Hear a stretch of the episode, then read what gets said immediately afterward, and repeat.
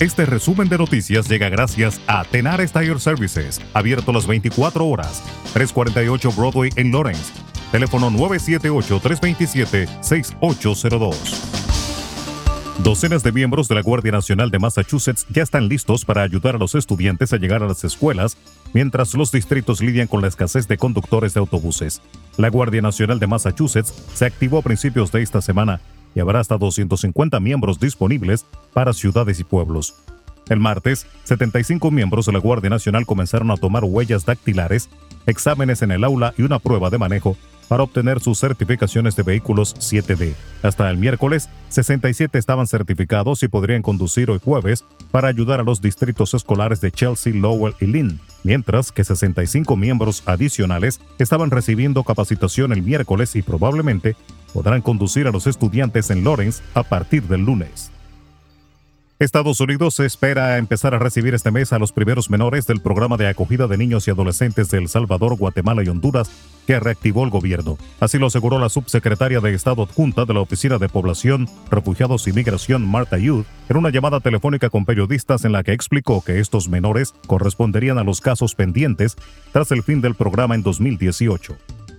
Mientras el presidente de Honduras, Juan Orlando Hernández, dijo este miércoles que Centroamérica debe ser una zona de paz y que es un convencido de la integración económica, política y social de los pueblos de la región.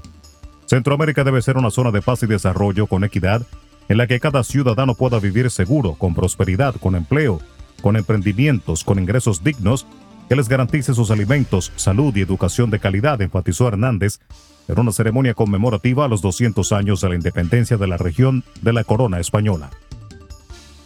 Unos 1,9 millones de menores han contraído el COVID-19 en lo que va del año en el continente americano frente a los 1,5 millones en 2020, informó este miércoles la Organización Panamericana de la Salud. La directora de la OPS, Carissa Etienne, señaló durante una conferencia de prensa que las necesidades de los niños y adolescentes no han recibido la atención que merecen.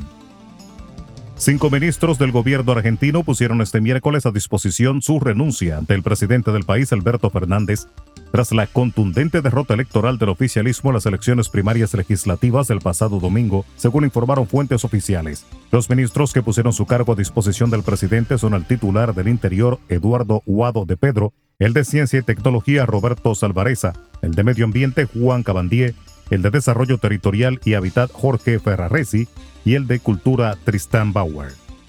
En República Dominicana, el presidente de la Junta Central Electoral dijo que el crimen organizado y el narco son poderosos y permean las instituciones más fuertes del Estado al hablar de los controles que habría que implementar para evitar que lleguen a la política personas ligadas a actos ilícitos. Ramón Jaques Liranzo dijo este miércoles que actualmente existen controles para aspirar a cargos selectivos, pero que estos no son infalibles.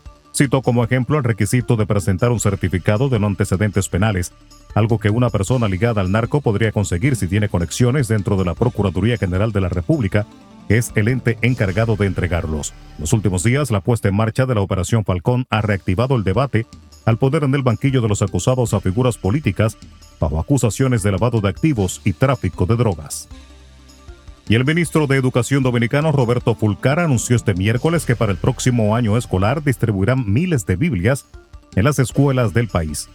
El anuncio fue realizado por el funcionario en el marco del lanzamiento del Plan Nacional de Fomento del Libro y la Lectura, organizado por el Ministerio de Educación. Vamos a distribuir miles y miles de Biblias porque queremos la lectura en su sentido más amplio, porque queremos la lectura como un ejercicio de libertad, como un ejercicio libre, como un ejercicio de amor y como un ejercicio de seguridad en sí mismo y que nadie nos diga que tal o cual libro no debe ser leído, sostuvo Fulcar al hacer el anuncio.